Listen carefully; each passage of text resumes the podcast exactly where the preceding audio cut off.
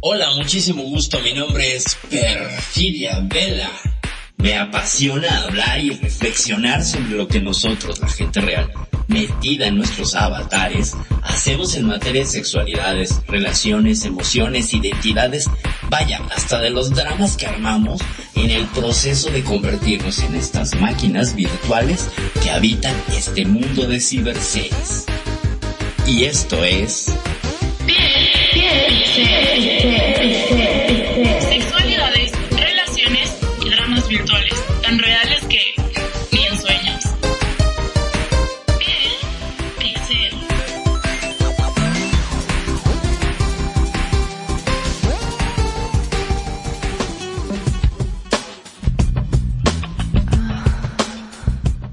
Buenas, buenísimas noches tengan público, público fiel, público querido de Radio Consentido. Una vez más, yo Perfidia Vela, en esta aventura de temas variopintos que es Piel Pixel. Estamos en el episodio 58.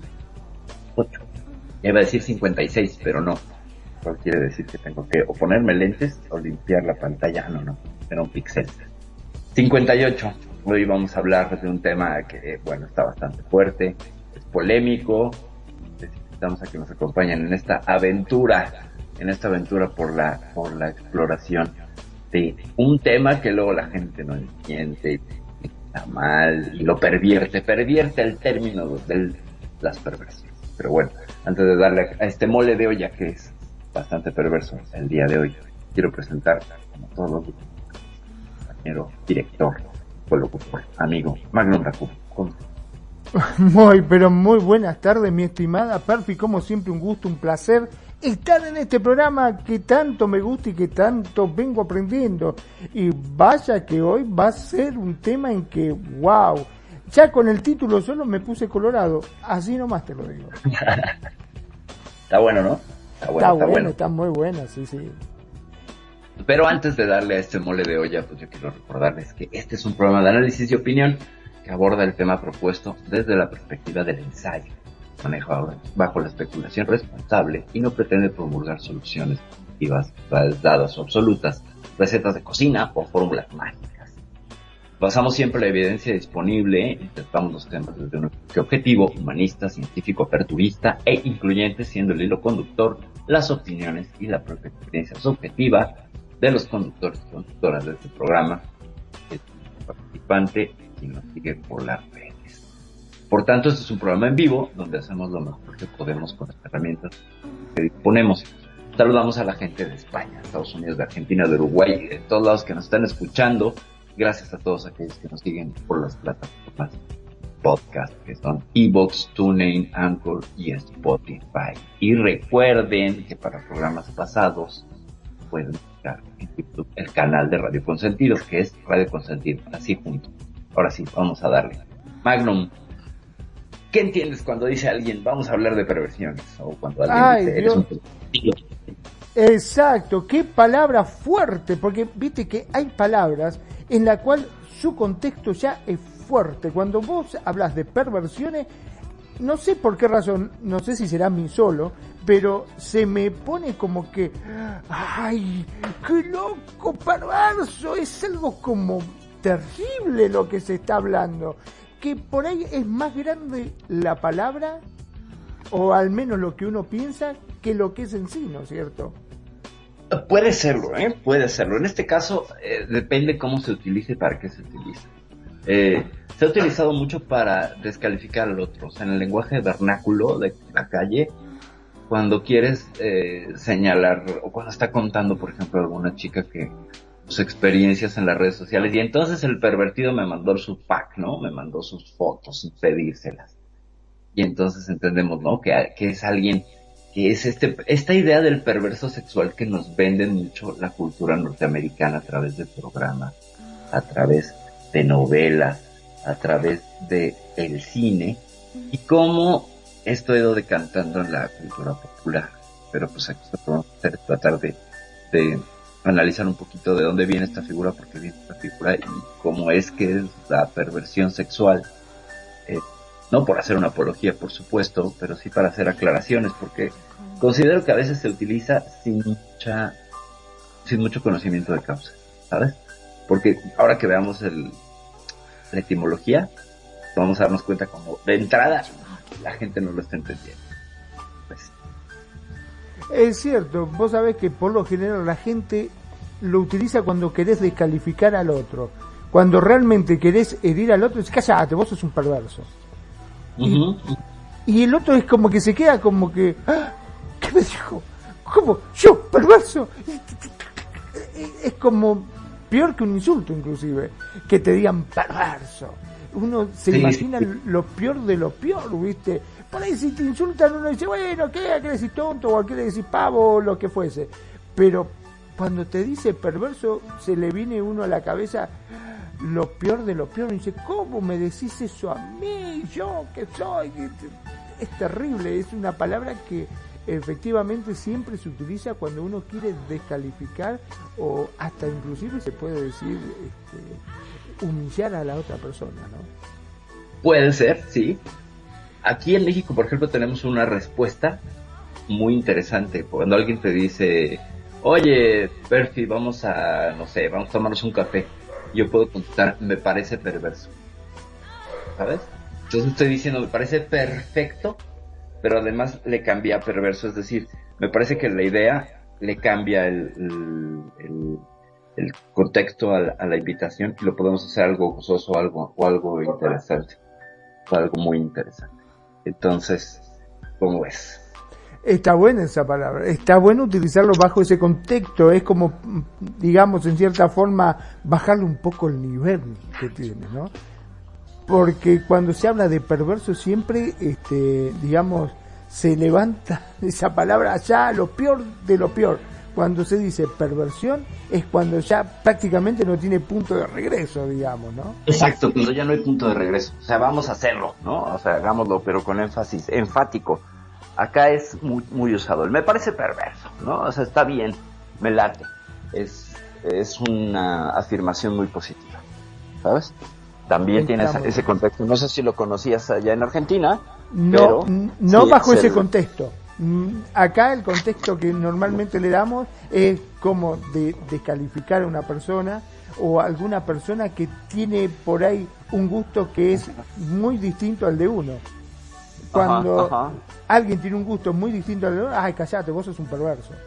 Te dicen. Sí, Eh, sí, sí, aunque creo que primero se va a utilizar el eres un enfermo, ¿no?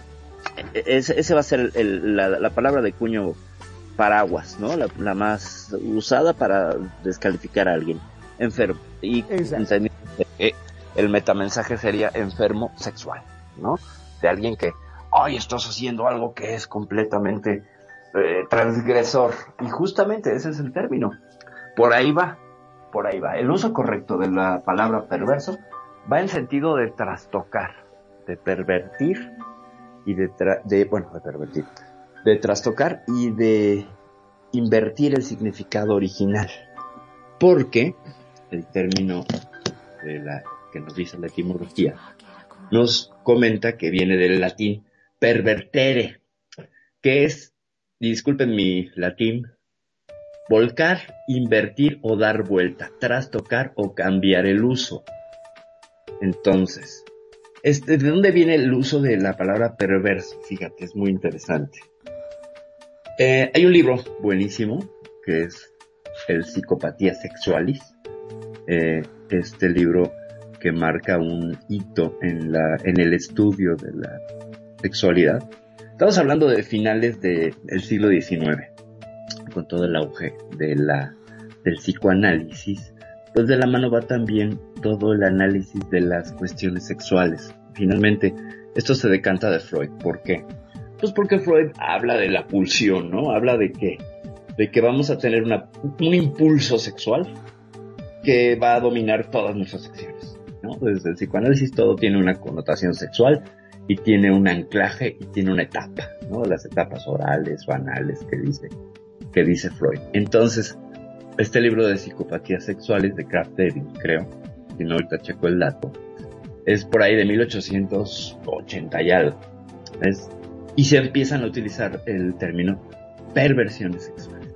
Es decir, prácticas de la diversidad sexual y de las prácticas humanas en materia de sexualidad, de los comportamientos, pero que no encajan en esta norma. Y entonces, ¿cuál es la norma? O sea, que vamos, necesitamos saber cuál es la norma para saber cómo la vamos a pervertir, ¿estás de acuerdo? Totalmente. Lo que pasa que a veces, uno, yo creo que el, el, término a veces se utiliza cuando uno excede a lo razonablemente normal. Por ejemplo, eh, ¿te acordás cuando una vez comentamos acá de esa persona de que en Japón atropelló una niña y para asegurarse que había matado volvió marcha atrás y la volvió a pasar? Uno dice, y el perverso volvió marcha atrás y la volvió a pasar por arriba. Es correcto, es correcto. Sí, sí, sí. Eh, ahí habla de una perversidad, ¿no? De, un, de, una, de una maldad impresionante. Y sí pervierte que, pues pervierte la idea de que si tú lastimas a alguien o hay un accidente, tienes que ayudar. Aquí ya vimos que, bueno, en China, si tú ayudas te sale más caro. Entonces la gente con tal de ahorrarse dinero, lo pone encima de la vida. Y eso completamente perverso. Porque está trastocando el sentido humano, le está trastocando la humanidad, la empatía, el amor. Entonces sí, es, es, un, es un buen ejemplo. Pero las raíces mm, culturales, pues, de la palabra perversión, están ahí, están muy ligadas a la psiquiatría del siglo XIX, de finales del XIX, eh, pues bajo esta idea, de todo lo que rompe con lo establecido por la norma, pues es psicopatía. Y entonces, pues ¿cuál era la norma a finales del siglo XIX? La moral sexual victoriana, que hablaba pues prácticamente de lo siguiente. El sexo solamente era entre hombre y mujer, era con fines reproductivos, tenía que ser eh, lo menos visible si te fijas, los vestidos victorianos a las mujeres los traen desde el cuello y traen la manga larga y son vestidos que no muestran ni los pies, ¿no? O sea, había un ocultamiento del cuerpo. Tenía que ser algo oculto. Exacto. ¿Por qué manejan el concepto del pudor? Igual hacemos todo un programa sobre el pudor porque es muy interesante. Pero lo dejaremos nada más así como referencia aquí en este arco. Eh, la moral victoriana tenía estos elementos. Entonces, a partir de ahí, todo lo que no cumpliera con estas normas, ah, bueno, pues supongo que la, la, la, pose sexual permitida era de misionero, ¿no? Ya el perrito era pervertido, ¿sabes? Ya estar así en doggy style, pues ya era, ya era, complicado. Entonces, o sea que uno tenía que tener un manual, inclusive para la hora del sexo, para saber qué es lo que estaba haciendo, si estaba dentro de lo correcto o se excedía y pasaba allá al filo de lo perverso. Pues sin tener un manual, yo diría un manual de prácticas y de, usos y costumbres este, sexuales, pues yo creo que lo que se tenía era una idea muy clara de que era con fines reproductivos, este, ten todos los hijos que Dios te dio, o sea, sí puedes hacer uso del cuerpo, ¿no? Es que fíjate cómo nos vamos yendo de una cosa a otra y cómo están ligadas. La moral judeocristiana que impera, ok, los ingleses son protestantes, pero no dejan de conservar una raíz judeocristiana. Y entonces, lo que permea en esta idea es, mira, qué bien suena, permea en esta idea. Eh, el no uso del cuerpo, el no goce del cuerpo. Es decir, Dios te da un cuerpo y no tienes que disfrutarlo porque caes en tentación. Entonces la virtud está en reprimir el uso de la sexualidad cuando te dieron todo un equipo, que además es, e, e, es susceptible de, excitación al menor roce, ¿no? a la menor provocación, ya sea mental o, corporal. Entonces ese gran dilema con el que ha estado sumida la humanidad muchísimos años y todavía creo que lo sigue metida en esos temas, ¿no?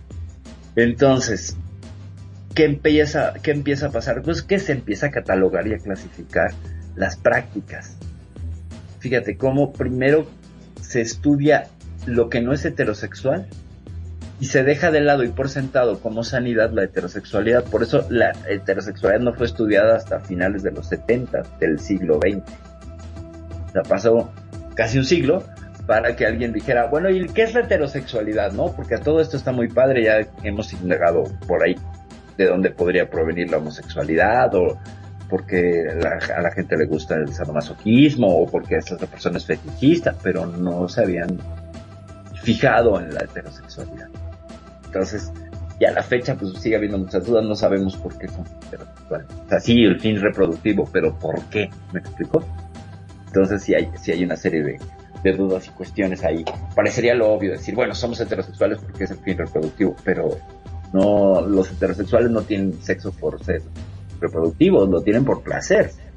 Luego entonces son seres eh, hedónicos, hedonistas. Bueno, pero no nos olvidemos que nosotros, los seres humanos, venimos arrastrando ya algo eh, en forma prácticamente, este, como quien dice, quien lo pone un listado, eh, la mayoría cuando nacemos ya nos bautizan, eh, nos hacen tomar la comunión, no, nos hacen un montón de cosas, ¿no? Que sin preguntarnos directamente, y bueno, dentro de eso también creo que está, se podría decir la heterosexualidad, en la cual te dice, no, eh, vos sos varón, tenés que estar con una chica, o sea, ya de chiquito, y te meten en el chip, como siempre decimos, el, el, hecho de que tenés que formar una familia, tener una casa, un hijo y un perro y ser feliz según eh, como lo indican las novelas.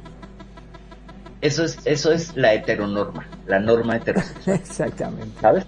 Y ya, no sé si ya conté el chiste, pero lo vuelvo a contar. Teníamos una amiga, estábamos por... Eh, nos juntamos un grupo de amigos interesados en el tema de sexualidad y así, y pretendíamos poner un instituto de sexualidad y en las juntas para hacer toda la cuestión académica, eh, pues se juntaron gente con doctorado, con licenciaturas, maestrías, etcétera.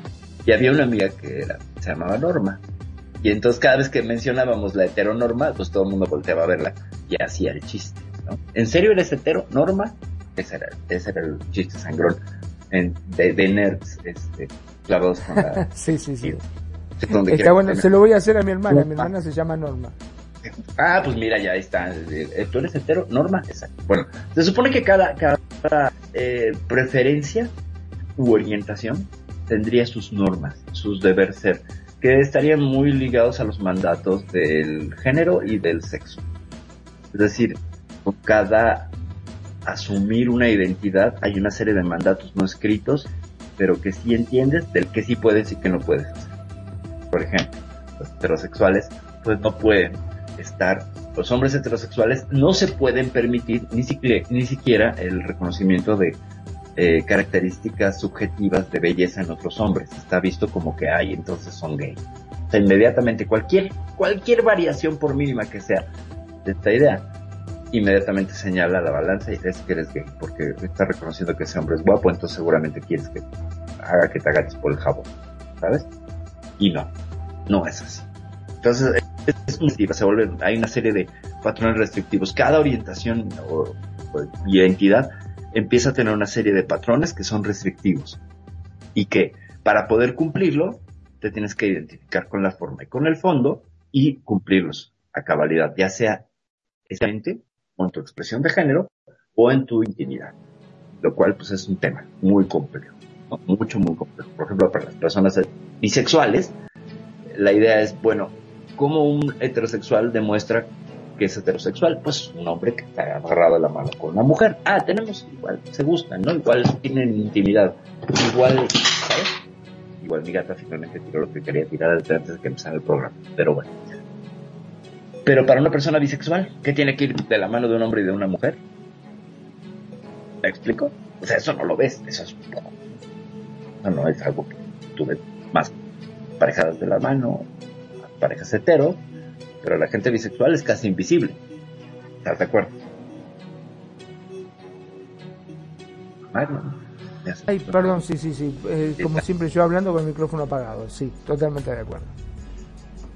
Bueno, entonces, pues eso es con, eso con las normas. Y sí, evidentemente la moral sexual victoriana tiene unas normas muy estrictas que tienen que ver mucho con el pudor y con el recato y con el contenerte y hay mucho de la historia de la conquista y de la del romance eh, que tienen que ver con, este, este periodo de tiempo. Incluso el amor romántico, pues tiene su auge en la época victoriana, ¿no? Las ideas del amor romántico, donde viene una persona especial, que va a ser, que te tiene el ojo y te va a flechar y vas a ser especial para esa persona y todo eso.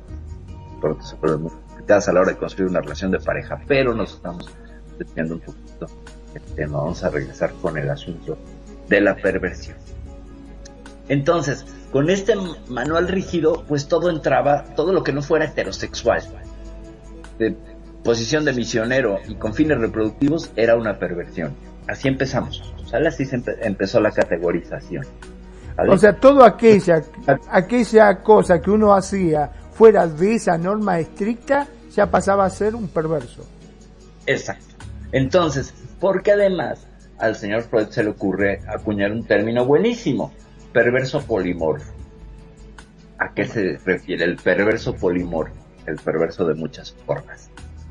A esta etapa en la que, al no haber una discriminación eh, de qué me gusta, a ser muy infantiles, ¿sí? Infantiles, la mente estar muy infantil, eh, eres potencialmente un perverso polimorfo. Es decir, para Freud, un niño de año y medio era un perverso polimorfo porque tenía todas las posibilidades de convertirse en cualquier cosa. Todavía no elegía, pero era la etapa más de la perversión, ¿sabes? más complicada. Sí, claro, o sea, porque era un perverso en potencia. O sea, fíjate qué enunciados, ¿no? O sea, ¿cómo demonios vamos a, este, a poder construir sanidad cuando empezamos? Es que es muy curioso. ¿Cómo construimos la sanidad? Pues primero viendo qué es lo insano. Y entonces para señalar lo insano nos metemos en broncas muchas broncas por esta necesidad clasificatoria y discriminadora en el sentido de elijo esto, no esto, no de lo hago a un lado, que eso ya rechazo, ya un rechazo humillante.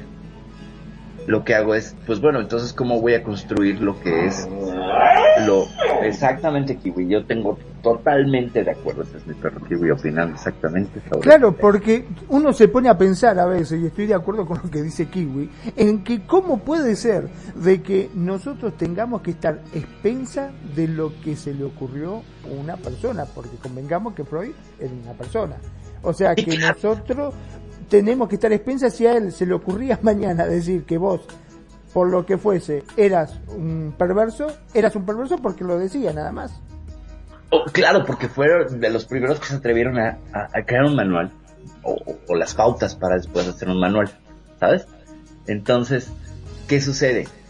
Que empezamos con una serie de, una lista de cosas que se salen de la heterosexualidad que son prácticas que vamos a ir viendo que después resultaron no ser tan perversas y no ser tan extrañas y no ser tan, pero ese es trabajo, ese trabajo tardará 60 años hasta que aparezca hasta que aparezca Alfred E. Kinsey, este entomólogo norteamericano que hizo el estudio Kinsey, empezó a preguntar sobre prácticas y costumbres en Estados Unidos, una suerte de encuestas, y entonces empezaron a caer un montón de ideas pero permanecieron 60 años vigentes. La idea de la perversidad, la idea, por ejemplo, de que la homosexualidad la llamaban uranismo, ¿no? Que eran uranistas las personas que estaban en prácticas eh, homosexuales. ¿A qué se refiere uranistas? A que eran, bueno, uranistas era una forma, es una forma ya añeja y fuera de contexto ya anacrónica, de mencionar a las personas que le rendían culto al dios Urano, y pues no sé si es por el nombre Urano, y perdón por la broma, doble sentido, pero eh, se suponía que era gente que se enganchaba en prácticas hombre con hombre, ¿sabes? Y además, fíjate, hombre con hombre, las lesbianas no existían. O sea, Ah, bien, bien, Entraba a, otra categoría, sería. Era otra categoría que después vino a ser como reivindicada y estudiada. Primero se estudió el uranismo, la gente de Urania. ¿no? Era, me imagino, me imagino, ¿no? Estar en esa conversación donde dice, bueno, lo que son este, homosexuales son eh, perversos. Y las mujeres, bueno, eh, eso lo estudiamos otro día. Ahora vamos con esto. Exactamente, exactamente. Es, es, que ahí te vas a encontrar un montón de, de, machismo a lo largo de la historia, incluso en los estudios eh, sobre la misma sección. Eh, es una, una, una cosa, este, pues complicadísima, pero vamos a tratar de, irla, este, pues poner así. Si era Kraft efectivamente, el, psiquiatra alemán, fíjate, un psiquiatra. Quiero, quiero que, que, entendamos, gente, cómo en lugar de que sean antropólogos, sociólogos con un corte humanista, son psiquiatras desde la clínica, quienes estudian el comportamiento humano y lo clasifican en materia de cuestión. ¿Ok? Eh, la intención del psicopatía sexualis era, era la, la, la idea era hacer un manual para referencia forense de médicos y jueces. ¿Qué tal? O sea, ni siquiera, o sea, está- además estaba ligado a lo criminal, ¿sabes? Es como la sexualidad, que no es heterosexual, tiene que ser criminalizada, además. Y esa es una forma natural de negación y de ocultación y de invisible Perdón, deseos. ya que estamos con este tema, ¿no? Eh, estamos hablando de los mismos psicólogos que o psiquiatras que habían dicho en su momento que las mujeres eran histéricas y el tratamiento era masturbarlas. Eh, algunos sí, algunos sí. Fíjate que la idea de la histeria es, es muy chistosa porque hister, hister es matriz, hister, por eso no hay hombres histéricos. Eh, la histeria era este padecimiento donde es muy graciosa la historia. Consideraban, esto es como medieval, ¿eh? y permaneció mucho tiempo, que la vagina migraba por el cuerpo y alteraba los humores de las mujeres, o sea, como si fuera un globo, ¿sabes? Sí, sí. Y entonces al moverse este pescado vagina que tenían ahí adentro, pues alteraba todo. Y entonces pues si andaba por una rodilla, pues se ponían locas. Si se iba al corazón, se ponían más locas. ¿Sabes? Entonces pues eh, había que controlarla, este movimiento.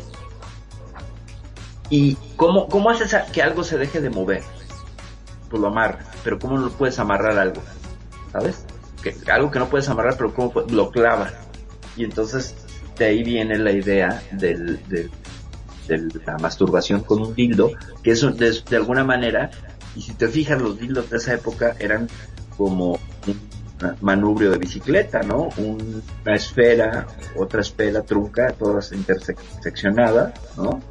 Bueno, pero Para según se tengo entendido, primero era manual, primero se hacía con la mano y después cuando ya no daban más con la mano inventaron el dildo, me parece. Pero ¿cuál era, cuál era la idea de la mano también? Este enganche de que no se mueva, que se quede quieta, ¿sabes?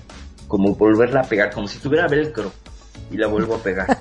la vuelvo a salir, o sea, es, es a lo que el pensamiento este, del lógico deductivo me lleva.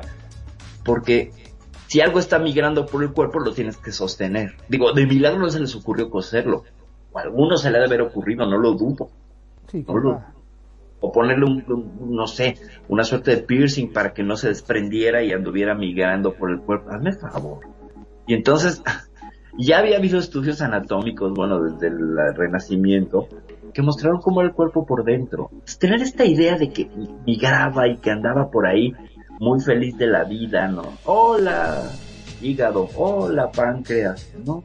O sea, pero bueno, eh, de ahí viene la cuestión de la histeria. Son los mismos, sí, claro, son los mismos. Ahora, lo que a mí me llama la atención, ¿no? A las mujeres, por este caso de que tener la vagina migratoria, la masturbaban y estaba correcto. Ahora, en el caso de los hombres, si se llegaban a masturbar, era un perverso.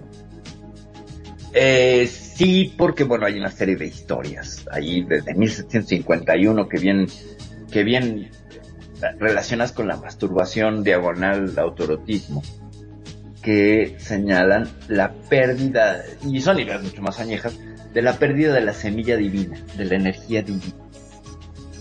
Se puede entender desde la cuestión tántrica, por ejemplo, que si hay un desperdicio de una energía en el momento de la eyaculación. Por eso el tantra lo que busca es la inminencia y el que te detengas ahí. Cuando estás en inminencia justo antes de la inminencia eyaculatoria, donde ya no habría vuelta atrás, te detengas, reconozcas y te detengas.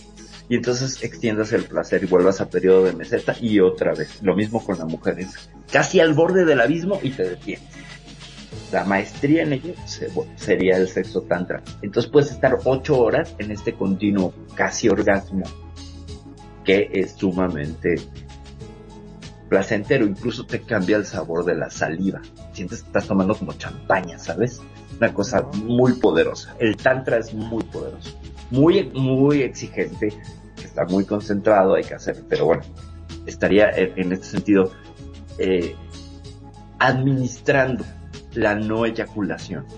Pero con la visión judeocristiana de que pues están yendo ahí las bendiciones, ¿no? Están saliendo las bendiciones, no desperdicies bendiciones, porque pues, son soldados para Dios, ¿no? Son, este, ya dice la Biblia, ten todos los hijos que Dios te mande. ¿De dónde viene esta idea de ten todos los hijos que Dios te mande? ¿Sabes de dónde viene? No tienes idea. No, no, no, no, la verdad que no. Desde el Deuteronomio, que es el Viejo Testamento, eh, está escrito en un momento histórico donde los hebreos requerían un ejército más grande. ¿Cómo haces un ejército más grande? Pues pidiéndole a la gente que se reproduzca. ¿Cómo lo reproduces? ¿Cómo haces que esta idea se cumpla a cabalidad? Lo conviertes en ley, en ley divina. Y entonces todos obedecen. Sí, pero no siempre salen hombres y si llegaban a salir mujeres. No, claro, no, claro, pero evidentemente de todas maneras nos beneficia porque finalmente para, para la, civilización hombres y mujeres son valiosos, mujeres cuidarán de, lo, de, los críos y más hombres, claro. Claro, también se encargarán de, de reprocrearse y hacer más soldados. Es correcto. Entonces necesita la materia prima, ¿no? O sea, ya, y nos vamos allá a una idea todavía más añeja, donde la mujer eh, en el matriarcado, las teorías del matriarcado del Pleistoceno, la mujer tenía el poder porque era la diosa de la fertilidad, ¿sabes? O sea, el hombre no sabía cómo, él participaba de ello y entonces, pues ayuntaban y la mujer se embarazaba y ella era la que traía a estos otros miembros de la comunidad y entonces tenía, wow, es divina, ¿sabes? A la mujer por sí misma es divina porque da vida el hombre no se había dado cuenta hasta que se establece y deja, deja de ser un nómada, se establece y empieza con la agricultura, pasa a la ganadería y cuando se vuelve ganadero ve que los machos montan a las hembras y dicen, ah, ah, él tiene algo que yo tengo y entonces luego entonces yo participo, entonces quiero mi lugar. curiosamente, la caída de las divinidades, que en un principio eran religiones politeístas basadas en una figura de diosa madre, cambian a concepciones monoteístas masculinas. Y, está muy ligado, o sea, son teorías, no hay una prueba contundente, pero está muy ligado el esplendor de la ganadería con esta idea. Con la, entonces el hombre, entonces yo tengo una participación. ¿sabes? Y entonces ya desde ahí, y ves como el machismo, el patriarcado, bla, bla, bla, bla, podemos encontrar. Y es, no sé si este dato también lo conocías. No, pero bueno, la verdad que no, pero está interesantísimo. Es que la historia de las sexualidades es muy, muy interesante y apasionante. Pero volvemos con el señor Kraft Devin, que pues escribe estas estas psicopatías sexuales. Hay quien le dice psicopatologías sexuales, el término correcto es psicopatías sexuales, o sea, la psicopatía del sexo. Y pues fíjense, es de 1886, no andaba yo mal con mis datos.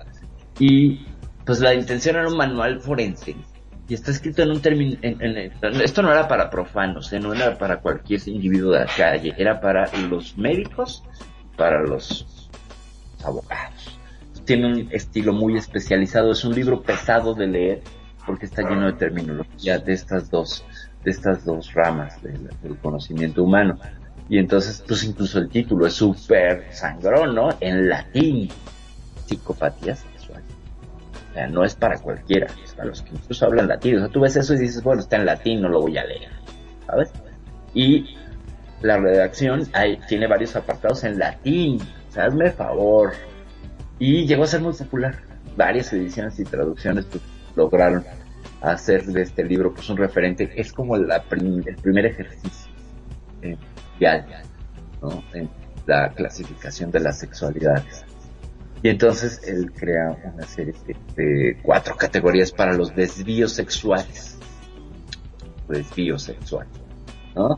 La famosa paradoxia, que pues es el deseo experimentado en etapas de la vida equivocadas, ¿no? O sea, la paradoxia sería un niño queriendo tener relaciones sexuales o un anciano queriendo tener relaciones sexuales. O sea, no, definitivamente no. O sea, aquí estamos encontrando que hay incluso una cuestión de edad, ¿no? O sea, si tienes ya eres adulto mayor, 65 años, ya no te toques ahí. Niño, déjese ahí, viejo, déjese ahí, ¿sabes? O sea, déjese. A vos porque todavía te falta y a vos porque ya te, te pasaste, me dijo. Exactamente, Entonces estaríamos hablando que, que había incluso un rango especializado para que pudieras tener relaciones, como una suerte de menopausia legal o andropausia legal, ¿no? Para todos. Está la anestesia, que es la escasez de deseo, que ahora conocemos como anedonia. Está la hiperestesia, que es el deseo excesivo, y la parestesia, es decir, un deseo sexual sobre el objeto equivocado. Esta es la categoría que más nos interesa porque Kraft incluye aquí la parestesia, la homosexualidad, el fetichismo, el sadismo, el masoquismo, la pederastía y otros. Es aquí donde todas estas perversiones, ¿no? Ese sería el objeto equivocado. Eh, sí, ese sería el objeto equivocado. ¿Por qué? Pues porque hay una norma heterosexual. Entonces, primero son desviaciones. Pero alguien lea Kraft y lea nuestro querido Freud, y dice, bueno, creo que la, la palabra perversión tiene más, más fuerza. Fíjate, consistencias. Eh,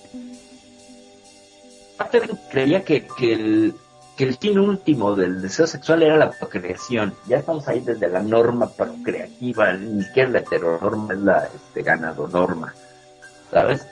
Entonces cualquier forma de deseo que no tuviese ese era una perversión. ¿Sabes? O sea, fíjate cómo es. Esto es desviado. Pero todo lo que vaya a ser.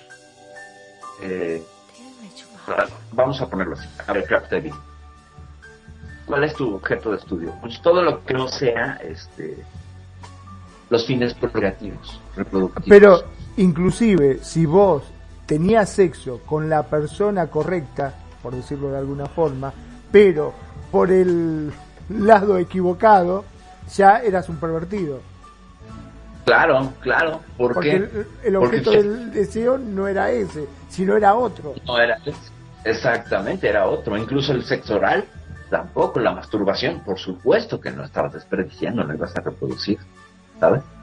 O sea, la procreación como norma, como, como como la gran eh, el gran el, gran guion que iba que va a ser que otras cosas no entren en esta narrativa entonces por ejemplo la violación era un acto aberrante él lo consideraba como un acto aberrante pero no era una perversión ya que de una violación podía haber embarazo entonces era permitido hazme el favor.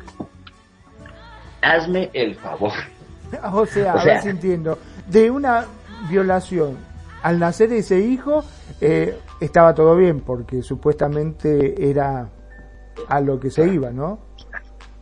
O sea, como existía la posibilidad de embarazo, luego entonces era reproductivo, luego entonces, bueno, era un acto aberrante, pero no era desviado, no era... Está mal, pero no tan mal.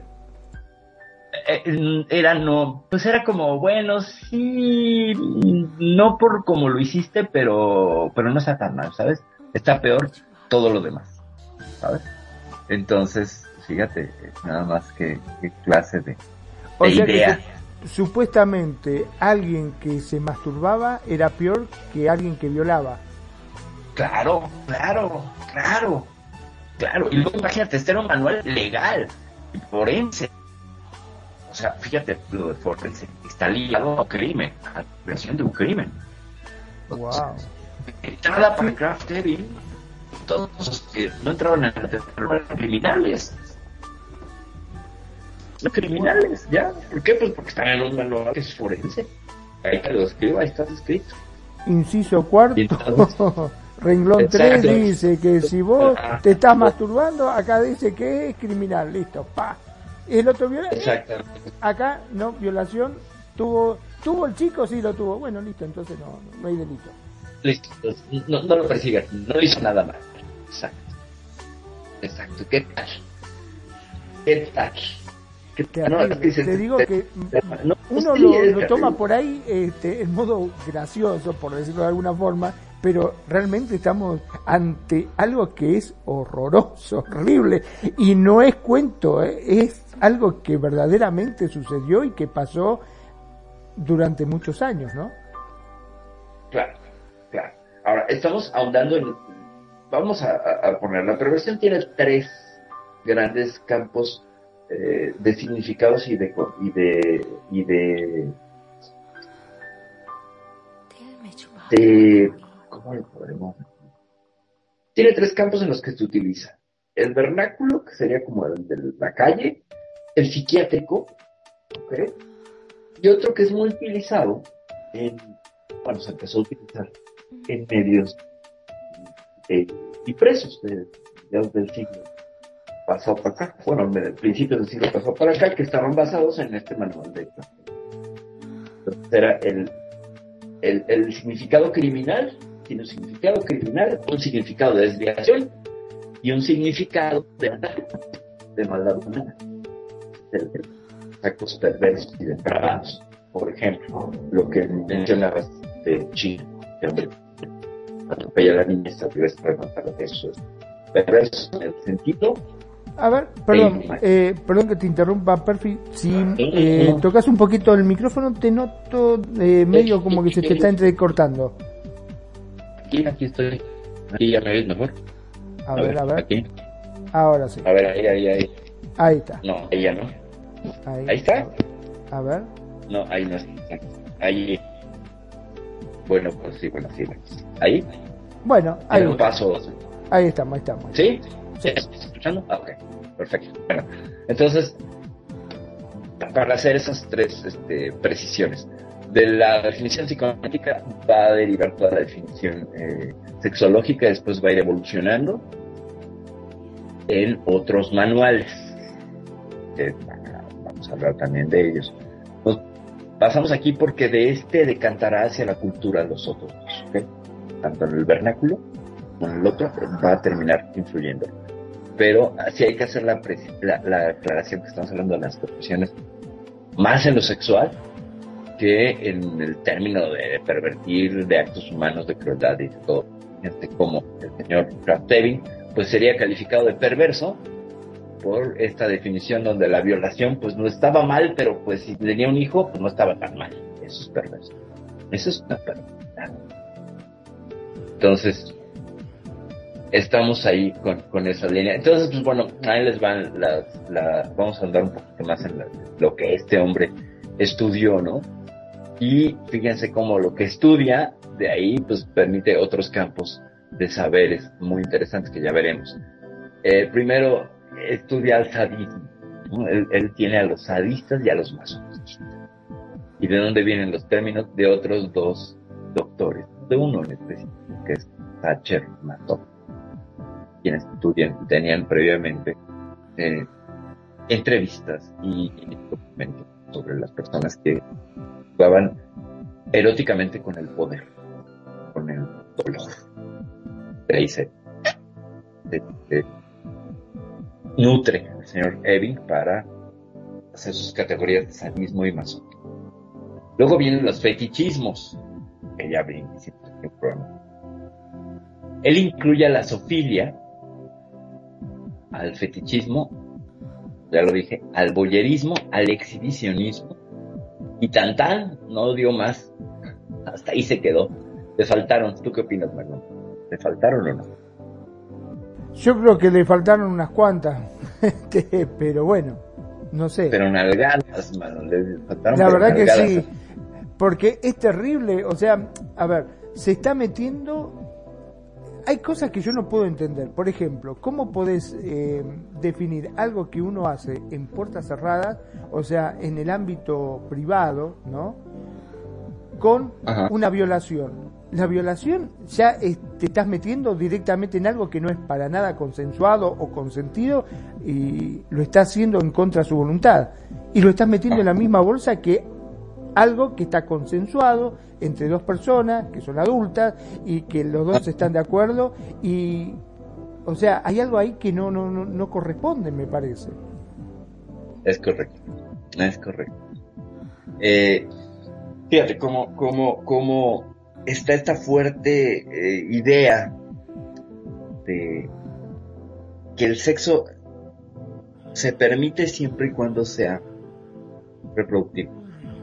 Y como no hay gran diferencia con las amonestaciones sacerdotales o religiosas que se venían dando hasta entonces. O sea, en realidad no, lo único que cambió fue los personajes y los actores que lo enunciaban y desde dónde lo enunciaban. Pero seguían jodiéndonos con el mismo chiringuito. Eh, primero sacerdotes y ahora psiquiatras y psicólogos. Ya lo mencioné ¿no? Tampoco se está teniendo en cuenta a la mujer en este caso, porque si ponele, la mujer tuvo cinco pibes, seis pibes, ¿cuántos pibes más va a tener? Porque el hombre va a querer seguir teniendo sexo, su marido va a querer seguir teniendo sexo, ella también, pero ¿cuántos chicos va a tener? Ya está cansada de tener pibes, ya basta, no quiero más. ¿Nadie la toma en cuenta eso? No, no, ahora sí que quieren pensar las mujeres. No, no, no, no, o sea, no. No, hasta que luego vienen otro tipo de estudios y se empieza a incluir la, la, la, figura de la mujer, empieza a ver, pues, eh, activistas en pro del reconocimiento de la participación de la mujer en la historia de la sexualidad humana. Es que se empieza a cambiar un poco el foco, ¿no? Pero esto estábamos hablando de los 60, del siglo pasado, hasta los 60, que también tiene que ver con la, el boom que surge a través de 15, De Alfred 15, a mitad del, siglo pasado, pues fue que emite. Pues bueno, vamos a ver qué es, qué es esto, ¿no? Y entonces empieza a, porque hasta entonces se creía que solo un pequeño porcentaje de la población era perverso, hacía estas perversiones, ¿sabes? Entonces era, ah, bueno, pues entonces eran solo el 5%, el 3%, no estamos, estamos bien, estamos bien, somos, buenos. Viene, viene 15 y... Ahora, perdón, ¿no? Pero ahora entiendo el por qué en, cuando hablaba con mi abuela, mi abuela creo que tuvo 12 hijos, la tatarabuela, o sea, mi bisabuela tuvo también 18 pibes, ahora entiendo por qué tenían tantos chicos. Claro imagínate, con esos, con esos, este, con esos mandatos, con esos mandatos sexuales tan fuertes, ¿no? Y otra economía también hay que reconocerlo, ¿no? Habían otros tiempos y las familias de antes se podían permitir tener 11 hijos y mantenerlos. Ahora es casi imposible. Ahora es casi imposible. Y dos ya es una carga impresionante, pero pues ya haremos un programa sobre esta baja en la tasa de natalidad que estamos viviendo, que es preocupante porque estamos teniendo complicado, pero bueno, antes sí se podían y si se podían más, pues mejor. Las familias grandes eran maravillosas. Era, era, era, porque se podía, ¿no? Pues porque se podía. Eran otros los, los contextos, más allá de los mandatos, más allá de los mandatos. Pero pues vamos a ver ¿Qué nos dice el señor Kinsey cuando presenta su informe? Eh, él entrevistó a 20.000 personas, lo cual hasta entonces era un número gigantesco de personas. ¿vale? Eh, te estoy hablando de 1948. Estamos hablando de que la guerra acabó hace tres años, la guerra mundial. Entonces, este, este, este hombre Kinsey pues demuestra una cosa eh, rompe los tabúes, por ejemplo. Se pensaba que pues, había una gran cantidad de heterosexuales cuando hace sus preguntas. 15 y con los resultados resulta que pues no, que había un porcentaje de homosexualidad muy alto. Y incluso le preguntaba personas, a ver tú que eres heterosexual, ¿has estado en actos homosexuales? Que te reconozcas heterosexual. Y pues resulta que los Imagínate, con esta percepción de que no somos heterosexuales, un 60% de los hombres se habían metido con algún amigo y el 33% de las mujeres, ahora sí que hay que girl, había besado a una chica. Al menos en una práctica homosexual desde los 16 años de edad. ¿Qué tal? Y al menos un tercio de perdón, ¿no? Pero el, esta encuesta era tanto hombres como mujeres de distintas edades. Sí, sí, sí, sí, de distintas edades. Sobre todo se, se centró en, en parejas. Se centró en parejas. Pero pues dio una, una, una vuelta a las percepciones que tenían. Porque pues había habido de los 20 a los, a los 40 los manuales de sexualidad y las cosas que, bueno, estudios de sexualidad, todos eran muy parecidos a psicopatías sexuales. De ahí viene todo. De ahí viene todo. Y son como refritos de lo mismo, uno y otro, y mismo, y te cambian y le ponen, le ponen más este, características y cosas. Por ejemplo, en 1910, médico alemán, que fue el que empezó a estudiar el travestismo, por ejemplo. Entonces, él se centró en, hacer el, trabajo sobre el travestismo y aportó, y amplió, pero seguía siendo con esta visión, enfermedad, de perversión, de, ¿sabes? mi caso, cuando a preguntarme quién soy y todo, pues tuve acceso a libros de los 60, donde seguía patologizado el tema. Entonces, pues sí era muy interesante y todo, pero seguía un dejo de estás enfermo. Y aquí es que la clínica estaba definiendo los comportamientos que no solamente son clínicos, sino también son antroposociales. Pues, o sea, también hay una cuestión de cultura más allá de la patología. O sea, como que, la, como que nada más le pusimos la mirada clínica y nos olvidamos de las otras hasta que vinieron los investigadores. Pues el caso de Kinsey. ¿Qué, Kinsey qué hace? Él no es, psico, no es psiquiatra, no es psicólogo, es entomólogo. Él se dedica a clasificar mariposas. ¿Sabes? La, historia de Kinsey, bueno, también podemos hacer un programa sobre Bárbara, y hay una película por ahí, si la acuerdo. Pero... Ahora, ¿cómo, ¿cómo, se metió de clasificar mariposas a esto, no? Sí, es, que es muy interesante también. La historia de cómo se mete a, clasificar mariposas a esto es interesante, la contaremos en otro programa, pero lo que hace es que él trae la metodología para sacar números. Él trae toda la, la experiencia entomológica para determinar especies, poblaciones, ¿sabes? Eh, frecuencia, cuáles son endémicas, cuáles no, entonces se pone qué pasa. Bueno. Entonces, el estudio de 15 te pregunta cosas desde besos en los labios o besos profundos, ¿no? Tocamientos en el cuerpo, masturbación sexual, aspecto vaginal o anal. Esos son los campos donde pregunta. Entonces, ¡pum! Cambia el paradigma totalmente porque entonces ya no somos tan heterosexuales, ya no somos tan buenos. Resulta que tenemos un componente de perversos muy grande y entonces, ups, ¿qué vamos a hacer? Porque resulta que la gente que era heterosexual había tenido un montón de prácticas que se consideraban perversas.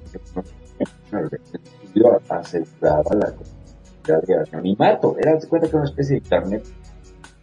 Nadie va a saber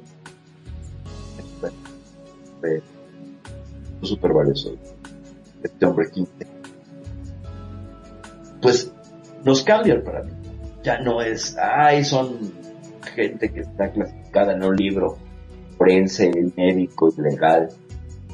¿Qué está pasando? Él, pone, él, llama a otros campos de investigación les dicen, bueno, ya ver, tú sociólogo, ¿qué tienes que decir a esto? ¿Qué? Supone que la clínica dice que la norma es heterosexual porque 60% de los hombres ha tenido prácticas homosexuales y ha tenido orgasmos.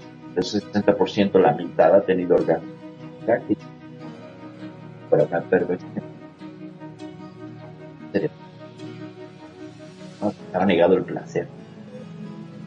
Resulta que no, viene la gente y dice, no, ¿qué te pasa? Si lo estamos pasando. Relájate, lo estamos pasando. Relájense, ¿no? Entonces, eh, cambia el paradigma. Cambia totalmente. Cambia la reglas del juego, por supuesto. pues resulta que eh, consideras heterosexuales y con unos cuantos pocos individuos, los estudios de 15 y sale que el 10% de la población es sexual. Entonces, y en lugar de usar las tres categorías que se usaban hasta entonces, heterosexuales, bisexuales y homosexuales, ¿sí? trae categoría de sexuales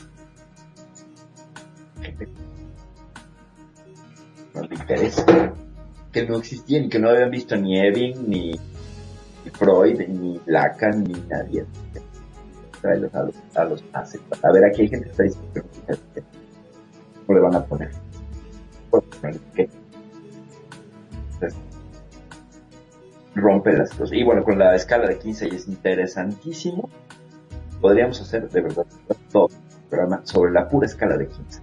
¿Cuál es el, hasta dónde eres qué? Se mueve porque hay un montón de factores. No solamente es el número de personas. O sea, te voy a decir mi caso. Yo he compartido mi cuerpo más hombres que con mujeres.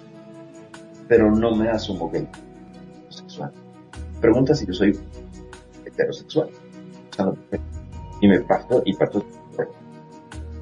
Entonces, no es una cuestión cuantitativa, es una cuestión de cómo tú te nombras y cómo te sientes, que te prende. ¿Sabes? Y digo heterosexual, aunque he tenido prácticas bisexuales, puedes decir, ah, pero sí es perfectamente bisexual. A mí no me, no espante ni puedo perfectamente. No Pero mi preferencia, es decir, lo que quiero, lo que prefiero, las mujeres. Así me refiero a los mujeres. Son quienes establezco relaciones sexoafectivas. Con los hombres solamente son sexuales, por ejemplo. Pero no he tenido una relación afectiva con un varón. No he podido. No se me ha dado. No se me da. Se me vaya a dar ya mis 50 y qué ¿No? Entonces, ¿cómo es? Aquí. Llegamos a medio La verdad que increíble cómo se empieza a tratar de, o sea, cómo puede ser de que hayan establecido reglas eh, sin consultar, en este caso, el, el, problema en sí, sin haber estudiado antes el problema en sí, porque convengamos que en el caso de las mujeres se las pasó totalmente por alto y se le dijo, bueno, ustedes van a tener que procrear cada vez que quieran tener sexo y punto. Sí, pero nosotros se calla la boca. nada más que para tener hijos y nada más. Pero ya tengo 18 pibes, cállese la boca. Si quiere tener sexo, tiene que tener otro. Si no, no tiene más sexo. Se terminó. Es correcto. Es correcto. Es, correcto. Entonces, es horrible. Claro. o sea, te digas como, o sea, a, mí que no me digan conspiranoica de la sexualidad. Eso es un sistema de control. Por ignorancia, si tú quieres. Por ignorancia. Le vamos a llamar ignorantes a él y a los otros. Faltaron, sí, siempre vamos a poder hacer, la, la la regla de, del conocimiento actual para medir el conocimiento anterior, sí, claro, pero les faltaron miras, o sea, se quedaron cortos. No tenían la, metodología, igual y no, pero establecieron un sistema de control tan grande que cuánta gente no vivió con vergüenza, ¿sabes? Sobre todo porque es esta cuestión de, de avergonzarte por quién es, por el cuerpo que estás usando, por un deseo que estás teniendo. Y eso a mí no me parece pues nada agradable, ¿no? No me parece absolutamente nada agradable en ningún caso porque estás criminalizando, castigando y limitando el deseo. Y entonces es cuando el cuerpo se vuelve político. Es cuando el cuerpo se vuelve un campo político. Aparte, vos fijate, ¿no? Las consecuencias que ha traído, hasta me, me estaba acordando de este famoso hombre que había inventado la computadora, que se decía que fue el padre de la computadora, ¿te acordás? Que eh, exactamente. Que ah. eh, se terminó suicidando porque no, no lo pudo soportar. Claro. Se perdió una de las mentes más brillantes justamente por, por estas cosas que estamos hablando ahora. Claro, estamos, estamos pudiéndolos comunicar y, hacer este programa y vivir la experiencia del Second Life gracias a la Turing. Nada más. Y se vivió tan avergonzado que se acabó suicidando. Qué fuerte, ¿no? Qué fuerte. Sí, o sea. Terrible. Creo que es, es, de lesa humanidad. Y, y, estos manuales y estas ideas eran de lesa humanidad. O sea, es decir, dañaban a la humanidad de las personas. Son me parece a mí que, que son actos, de alguna manera, hasta lo sometieron a castración química. Claro, no, y podemos hablar de todas las terapias de reconversión. Todas las terapias que aún a la fecha, Magno, sigue habiendo clínicas, lugares, personas que ofrecen terapias de reconversión con la homosexualidad. Y son las historias impresionantes. Les dan electrochoques, les dan, eh, los, los encierran como una granja, como si fueran eh, adictos a una sustancia. Y después nos quejamos cuando escuchamos y nos horrorizamos y nos queremos arrancar los pelos y decíamos, ah, Hitler con los judíos, las cosas que hacían, que los ponían en campos de concentración, pero es básicamente lo mismo lo que se está haciendo. Sí, claro, sí. ¿Qué, ¿Qué está pasando en Rusia? ¿Qué está pasando en Rusia? Antes de que viniera la invasión y todo, un recrudecimiento de parte del señor Putin eh, contra la, la, comunidad LGBT, no pueden marchar, no puedes hablarlo abiertamente, están cancelados, están cancelados desde el gobierno, o sea, están legislando los deseos de las personas. Están legislando los deseos. Eh, como la Unión Europea le tiene culo a los rusos, no se metió ni nada, ni Amnistía Internacional, aunque lo intentaron y todo, pues no puedes. Cuando el poder desea meterse en tu cama se mete. Y te ¿qué tiene? es un ejemplo. Y estamos en el siglo XXI. Estamos en el siglo XXI y la mentalidad es de del siglo XIX, XVIII. O sea, es aberrante y atorrante y bueno, todo lo que quieras. Eso sí es perverso. Perverso en el sentido de Eso sí. humanidad, ¿no? De no humanidad. Y esas cosas, y bueno, pues, y ahí en, en, Uganda creo que el presidente también es un homofóbico impresionante, que y ahí hay castigos físicos y muchas personas han sufrido cárcel, vejaciones corporales, eh, privación de, de, de, de, su libertad, este secuestros, secuestros express por parte del Estado, eh, racias, ¿sabes? ¿Sabes que es una racia? Sí, sí, bueno, sí, sí. Bueno, estas persecuciones eh, de la de la del gobierno de la, por parte de policíaca hacia un grupo. A mí me tocó, fíjate, cuando empezaba en, allá en el lejano 1996, eh, daba mis pininos en el activismo, me tocó una racia. Y me tocó que estábamos en un lugar reunidos y llegó la policía, llegaron y empezaron a golpear las puertas del lugar, porque un lugar a puertas cerradas de tres pisos, y llegaron por el piso de arriba, o sea, por la azotea y por las entradas. Wow, no tenían escapatoria. No, no había escapatoria ya. Y detenidos y todo. Y detenidos, por ser Y yo, bueno, estaba to the lines, ¿no? O sea, yo andaba de niña. Y entonces, pues sí, esa me tocó esa y otras experiencias de la calle me tuvieron. Sí, Creo que en ese momento dije, oye, pues esto no está padre, ¿qué pasa? No sé, yo no estoy haciendo absolutamente nada. ¿Qué pasa? ¿Qué pasa? Sí, no, no, una persecución así. Yo la, la viví.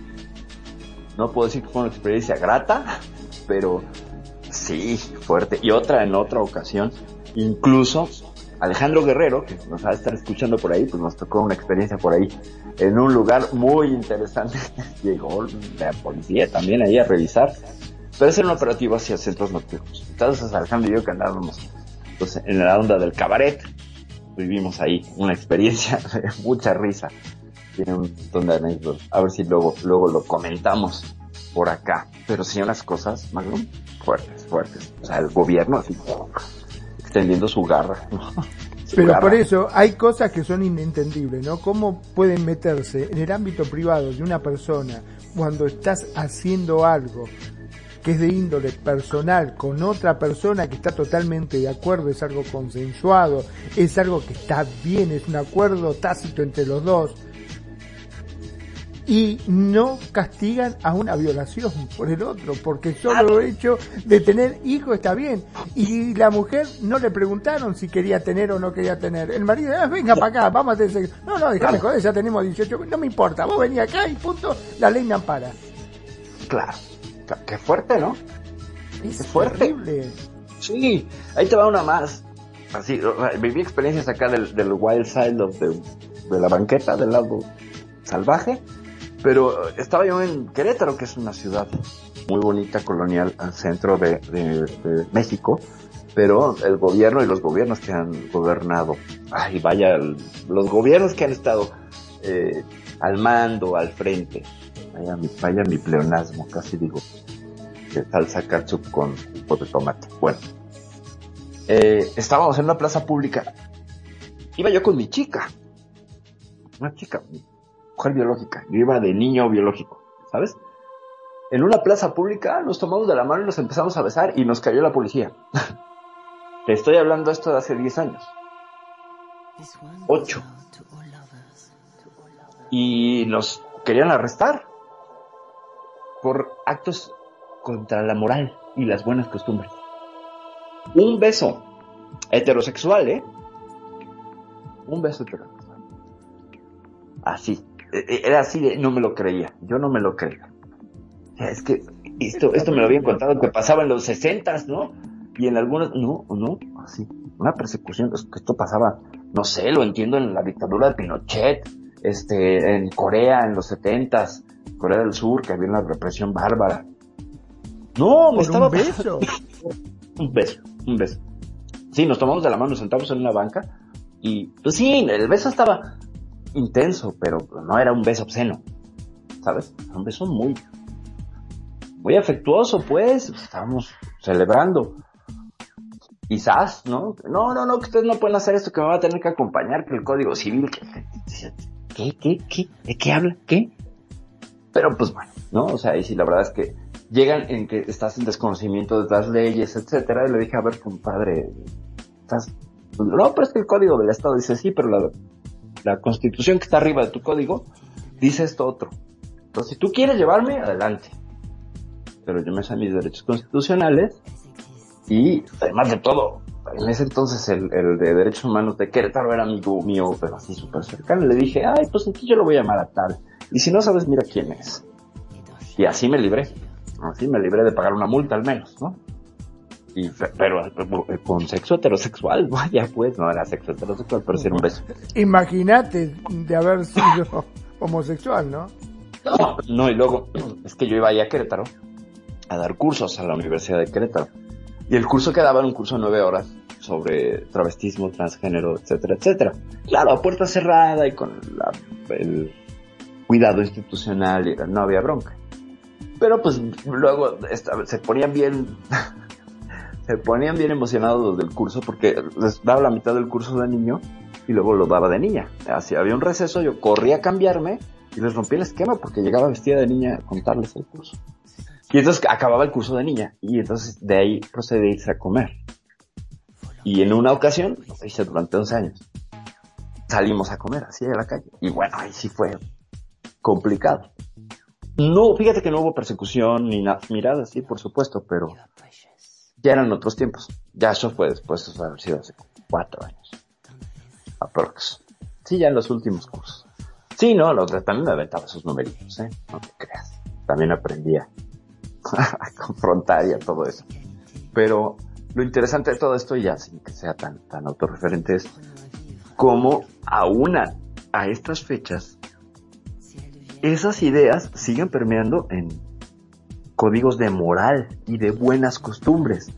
O sea, está como disfrazado, ¿sabes? Está como disfrazado. O sea, creo que todas las ciudades de Latinoamérica al menos tendrán una suerte de herencia de estos manuales de, moral y buenas costumbres y de actos que no atenten contra la dignidad de las personas, etcétera, ¿sabes? O sea, por ejemplo, no te podías vestir eh, de otra manera. La gente, si te andabas de payaso, no podías andar en tránsito vestido de payaso. Aquí en la Ciudad de México.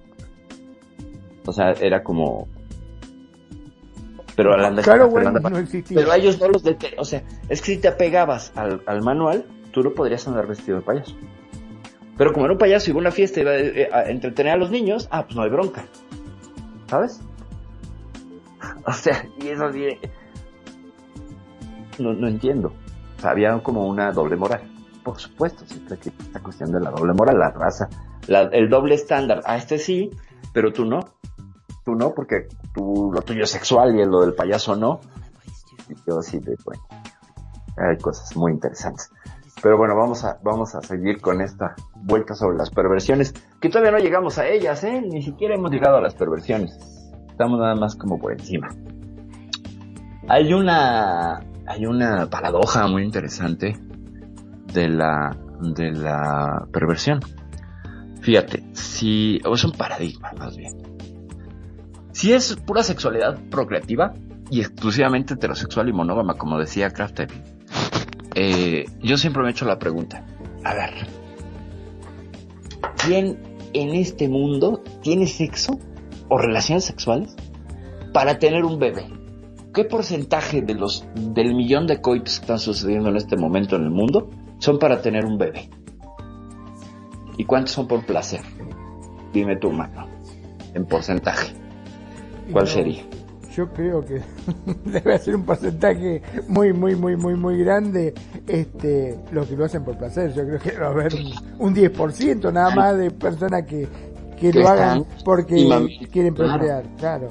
Claro, y es legítimo, y es válido, y está padre, y es genial. Pero no son la mayoría. Evidentemente, cogemos, follamos por, mi por placer, porque nos gusta, porque es derecho al cuerpo, porque nos eh, puede ascender hasta espiritualmente, porque hay un montón de beneficios, etcétera. Entonces, fíjate cómo el inicio es que es muy preocupante cómo el inicio lo marcó completamente reproductivo. Cómo el placer ni siquiera existía. ¿Qué hubiera pasado si hubiera sido, si hubiera incluido la palabra placer? ¿Cómo hubiera cambiado la historia de la sexualidad humana? Al menos en el último siglo. ¿Cómo hubiera cambiado? ¿Cuánta gente no hubiera resultado agredida? ¿Cuánta gente no hubiera sido reprimida? ¿Cuánto sufrimiento no hubiera habido? Se podía haber evitado con una sola palabra, placer. ¿No? Pero, ¿cómo vas a pedir placer en plena época victoria? ¿Por qué? Pues porque era pecaminoso. No se puede. No se puede. ¿Qué tal? ¿Qué tal hasta aquí? Bueno, Terrible, Ya. la verdad que eh, hay cosas que uno eh, al día de hoy no lo puede entender. Sinceramente, no lo puede entender, porque parece cosas eh, como que fueron tomadas muy arbitrariamente. Eh, es que, ¿Dónde quedó la democracia? ¿Dónde quedó? este, Claro, ¿Dónde porque se está metiendo con los derechos de todo el mundo sin, o sea, y uno encima se tiene que callar la boca y no puede decir nada, porque a uno se le ocurrió que fue así. Y me gustaría preguntarle, pero está bien, fantástico. Vos decís que esto es de esta forma, ¿basado en qué? O sea, Ajá. ¿hiciste un estudio? ¿Le preguntaste a los interesados? ¿Qué investigación hiciste? ¿O es algo que te levantaste a la noche y dijiste, no, se me ocurrió, acá está, la tengo? Es Exacto. esto. Exacto. Exacto. Qué complicado, ¿no? Es muy complicado. Complicado. Y aparte, no tiene hasta, si vos te pones a mirar, no tiene hasta cierto ni criterio ni lógica, porque, eh, no sé, vos hoy por hoy empezás a, a- a intentar hacer una ley y tenés que presentar un montón de requisitos, estudios y por qué, ¿no es cierto? Y en ese caso fue simplemente porque a alguien se le ocurrió y punto. Claro. Claro. Sí, sí, sí. Ahora va, otra cosa de, la, palabra eh, perversión, que es un cuño que se utiliza, que es, bueno, no es mal uso, es un uso mm, inadecuado. Por ejemplo, he notado eh, llegué a platicar con muchas mujeres que decían, es que soy una pervertida, ¿por qué? Porque quiero tener sexo todo el día con mi novio. Yo así de, eso no tiene nada de pervertido, ¿no? Pero es que sí soy, mis amigas me dicen que soy una pervertida porque me masturbo diario. Mis amigas me dicen que soy una pervertida porque engañé a mi marido con tres hombres. No hay perversión. En ninguno de esos casos hay perversión. Incluso nos podremos ir con, con Kraft y no hay perversión. ¿Por qué? Porque en el caso de la infiel, en el caso de la promiscua, en el caso de la que se masturba, o en el caso de la que tiene sexo muchas veces al día, mm, no están rompiendo nada. ¿Te das cuenta? Nada están rompiendo. Ninguna regla, ¿eh? Es más, no están pervirtiendo, no están trastocando la heterosexualidad. Solo están siendo más heterosexuales. ¿Estás de acuerdo? Me encanta porque yo sigo hablándote con el micrófono apagado. Este, yo diciendo sí, totalmente de acuerdo, porque digamos que está haciendo algo que es totalmente consensuado con otra persona.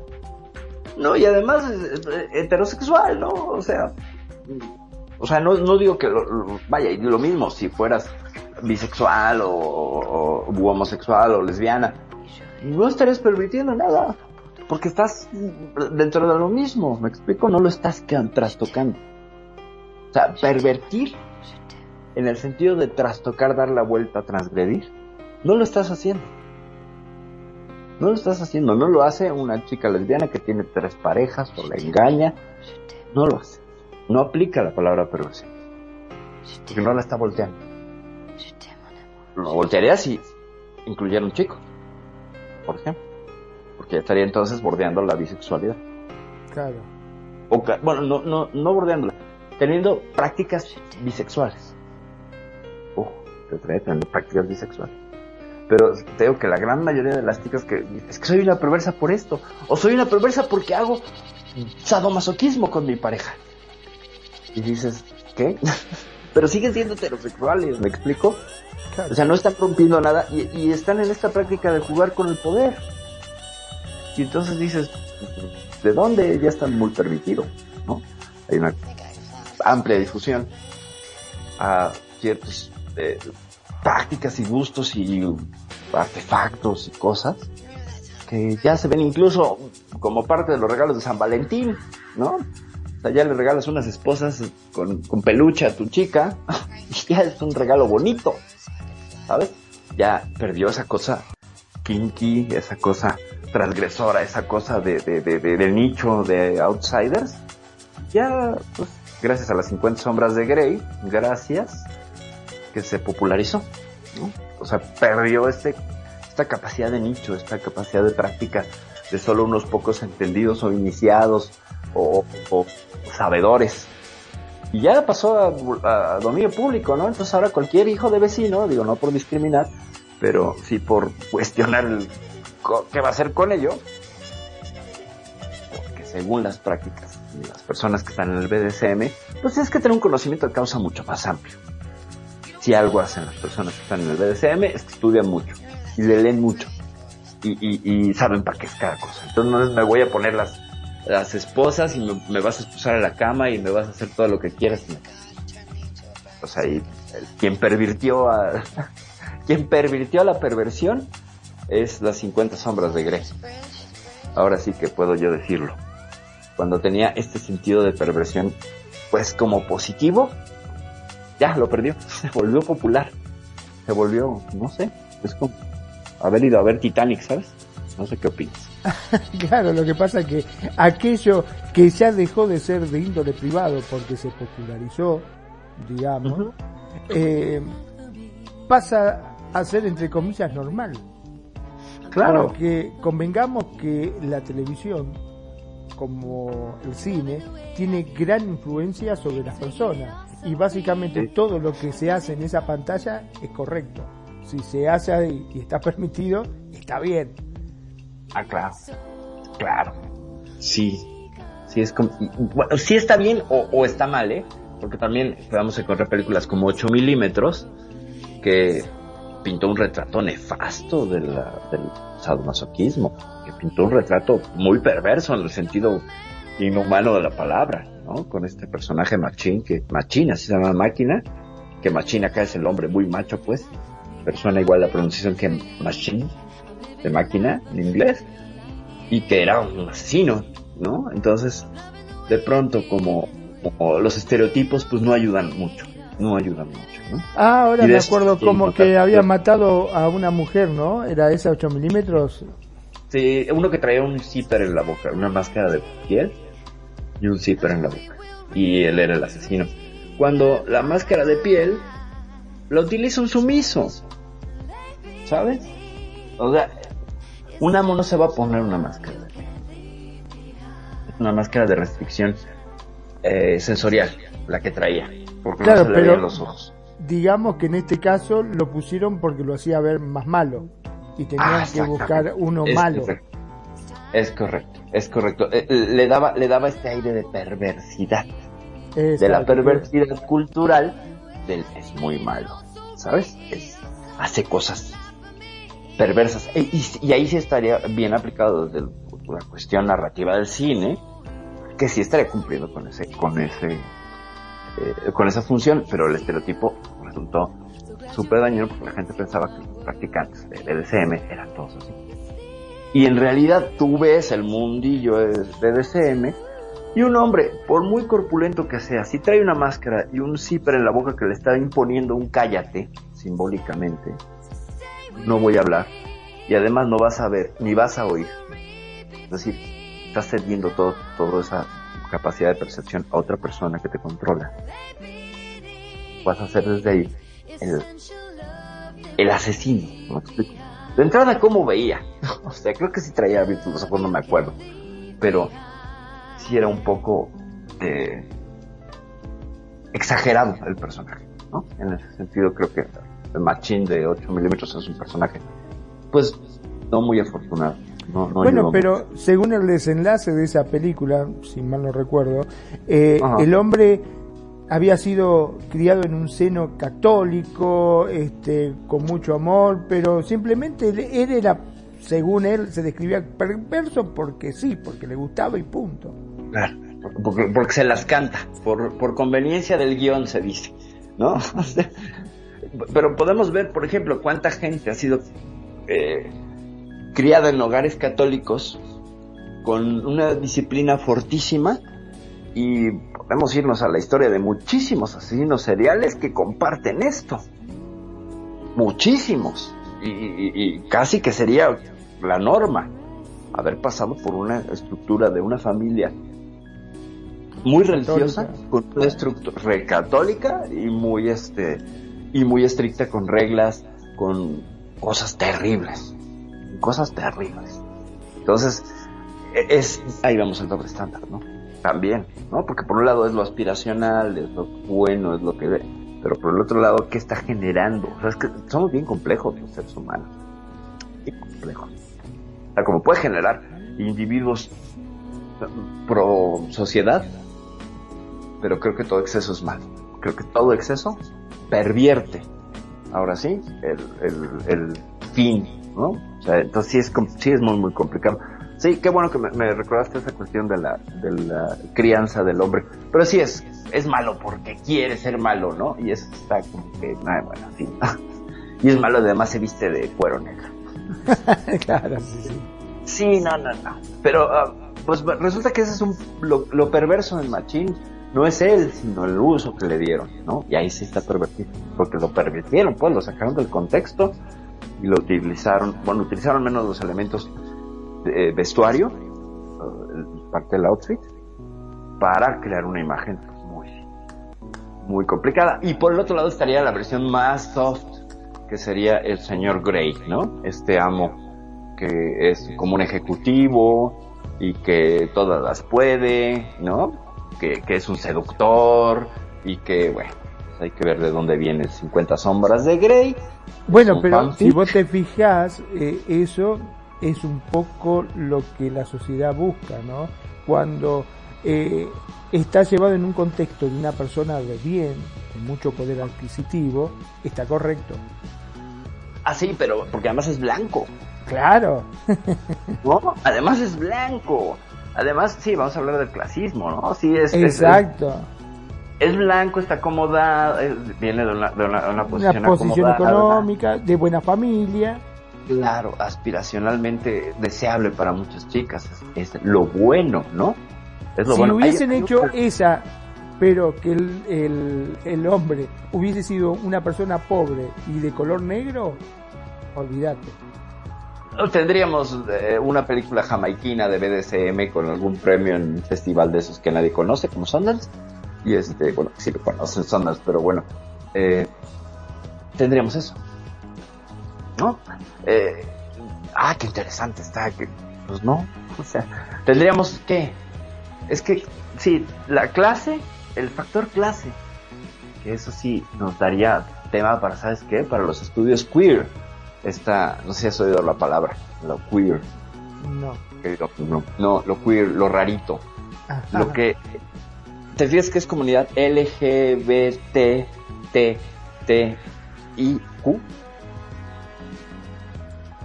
No sé si has visto que ese está así el nombre correcto para Sí. la comunidad de identidad Sí. sexual. Lésbico, gay, bisexual, travesti, transexual, transgénero, intersexual y queer.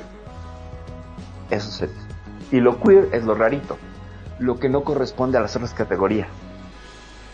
El varón que se asume gay, de bigotes, así súper fuerte y todo, pero que en realidad nació mujer.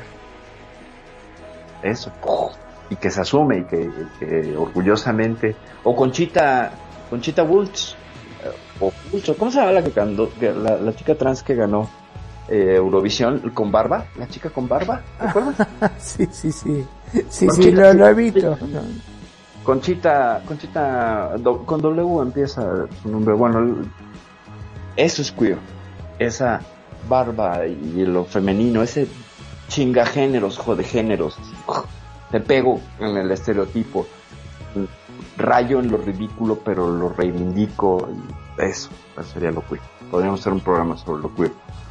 Sin broncas.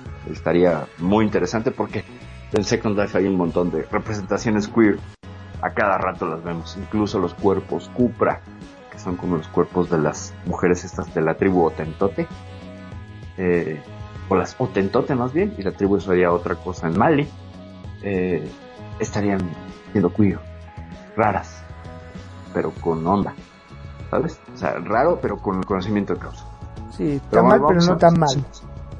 Eh, no es mal, es más bien es como que tomo los elementos de lo que está mal y desde ahí me construyo lo que se llama camp, ¿sabes? Ajá. El camp, el camp surge en los 70s en el movimiento gay en Estados Unidos y es este orgullo desde la discriminación, desde lo peyorativo, ¿sabes?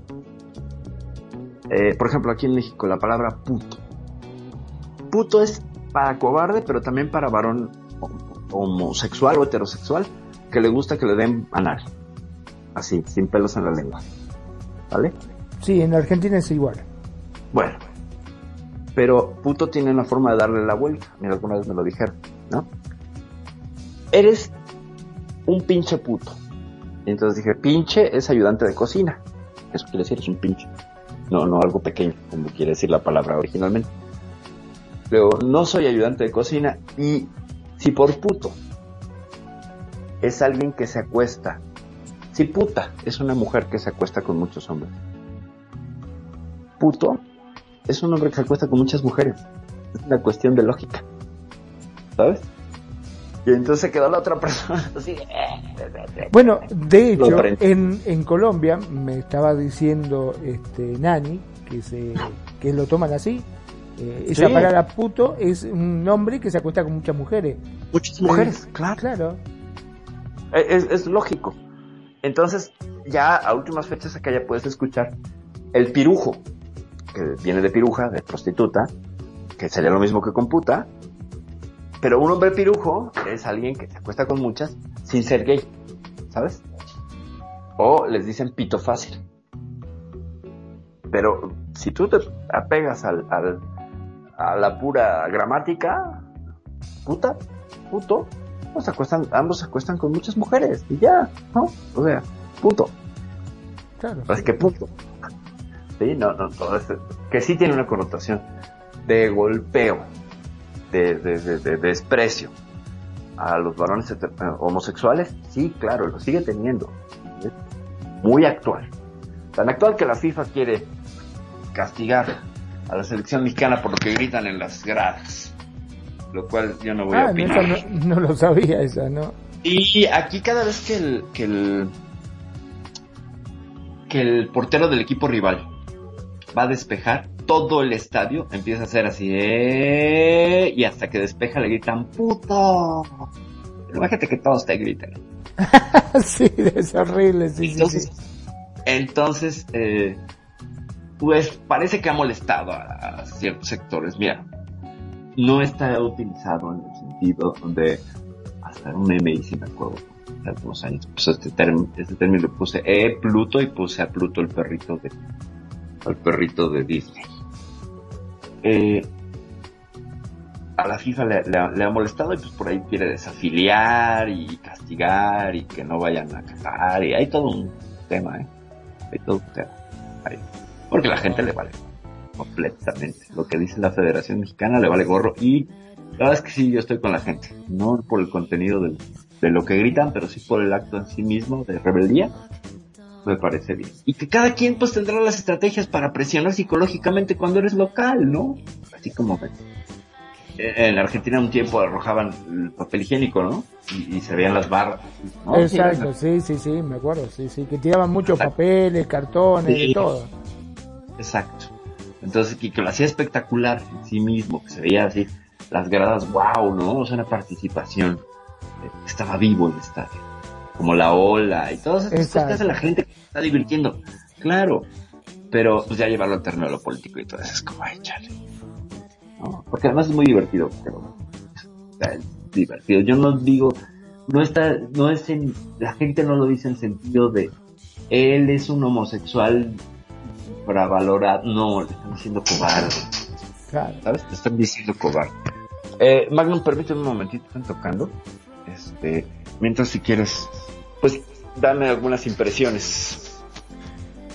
Bueno, efectivamente es bastante complejo el tema este que estamos tocando porque en definitiva mientras más se va profundizando, más uno va viendo o va notando eh, los distintos errores que se han cometido o horrores, por decirlo de alguna forma, a través del tiempo con la gente, ¿no? Cómo eh, se fue llevando a cabo o normalizando lo que pudo haber sido eh, como perversiones, lo que a alguien se le ocurrió decir que esto es perverso, para uno lo fue retransmitiendo de esa misma forma y con el tiempo se empezó a pensar de que no es así.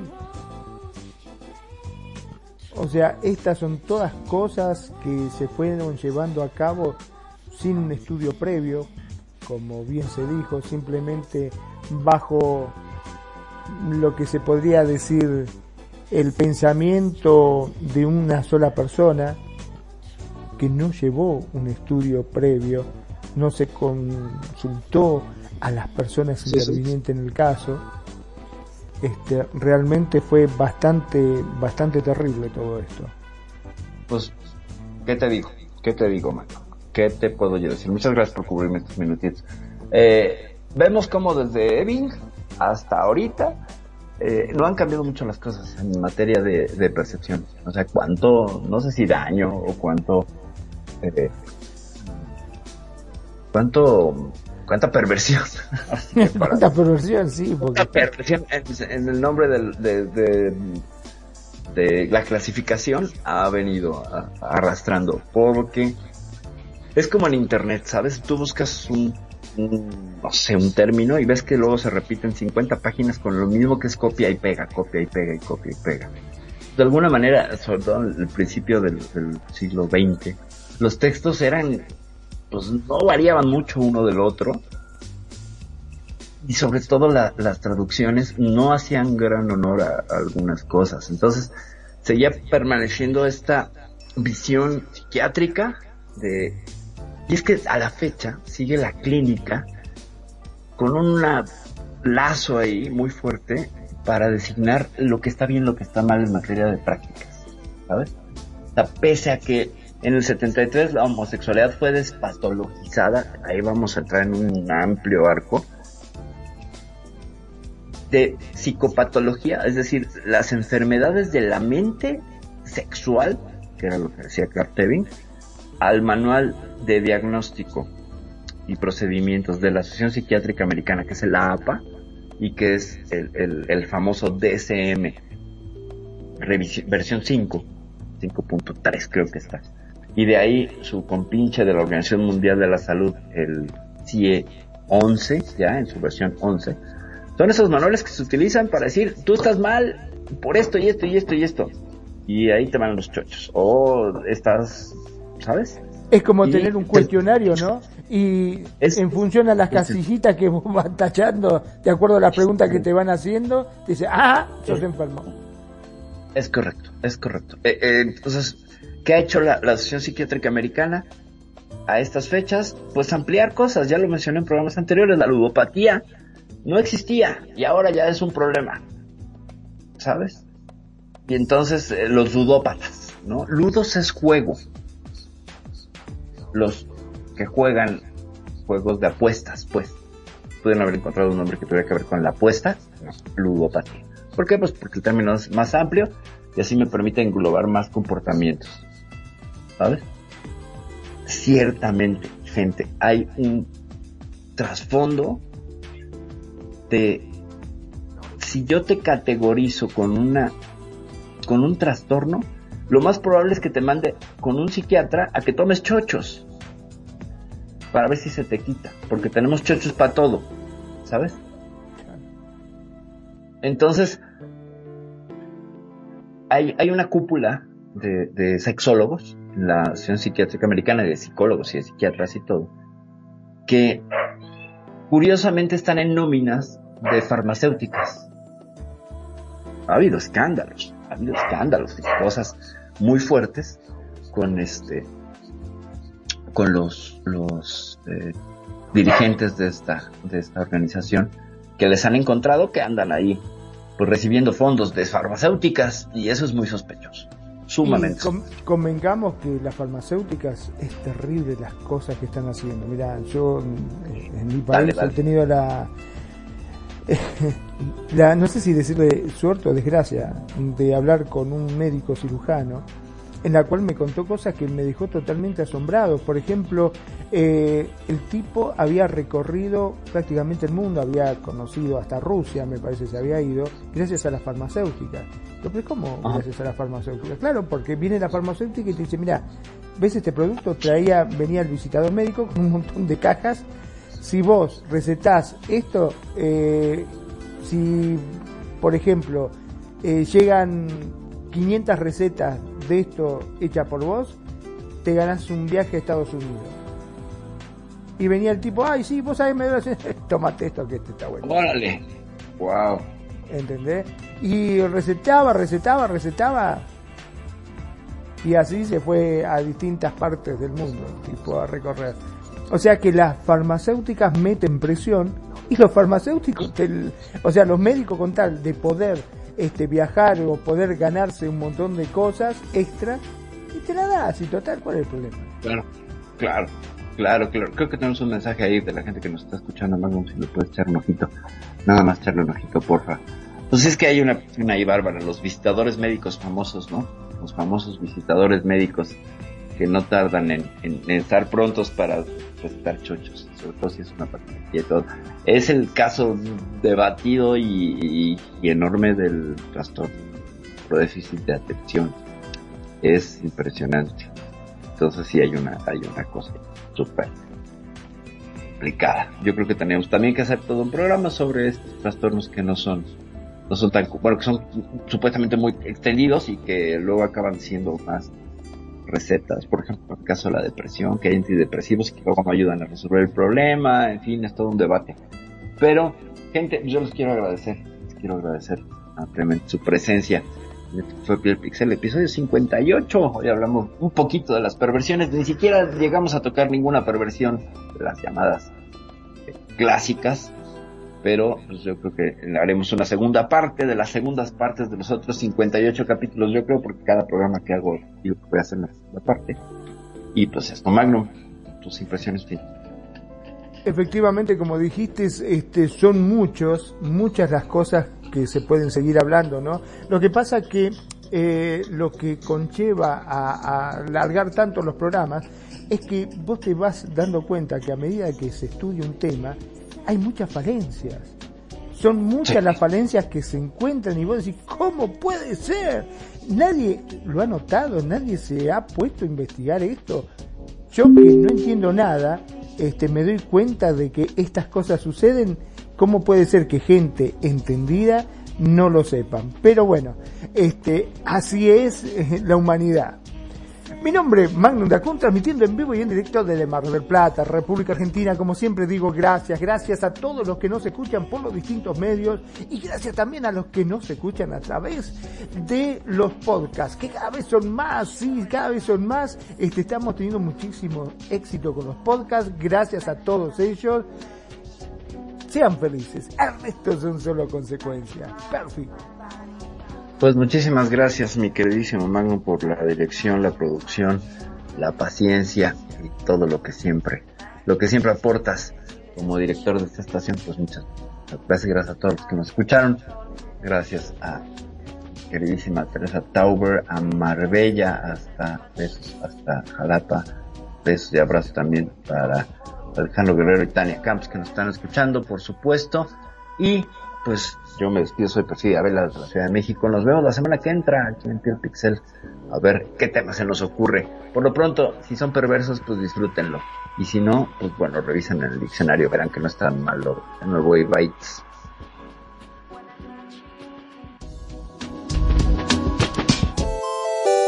Muchas gracias por habernos acompañado en este ciberviaje. Recuerda que si terminaste con confusión, hemos logrado nuestro objetivo. Y recuerda escucharnos todos los lunes de 5 de la tarde a 7 de la noche, horario Second Life. Solo aquí en Radio Consentido. No te olvides de buscarnos en redes sociales, Facebook, Radio Consentido, o nuestra página, radioconsentido.blogspot.com. Y si quieres escuchar este y todos nuestros programas, estamos en iVoox Nuevamente, gracias y recuerda, navegante, no hay camino, se hace camino al avatar. Bytes.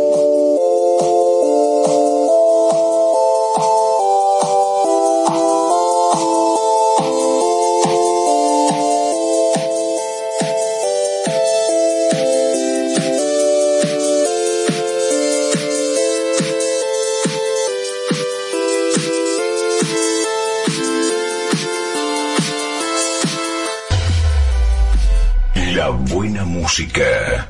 Solo la puedes escuchar por aquí. Radio Consentido, consintiendo tus oídos. Tu mejor opción en radio por Second Life.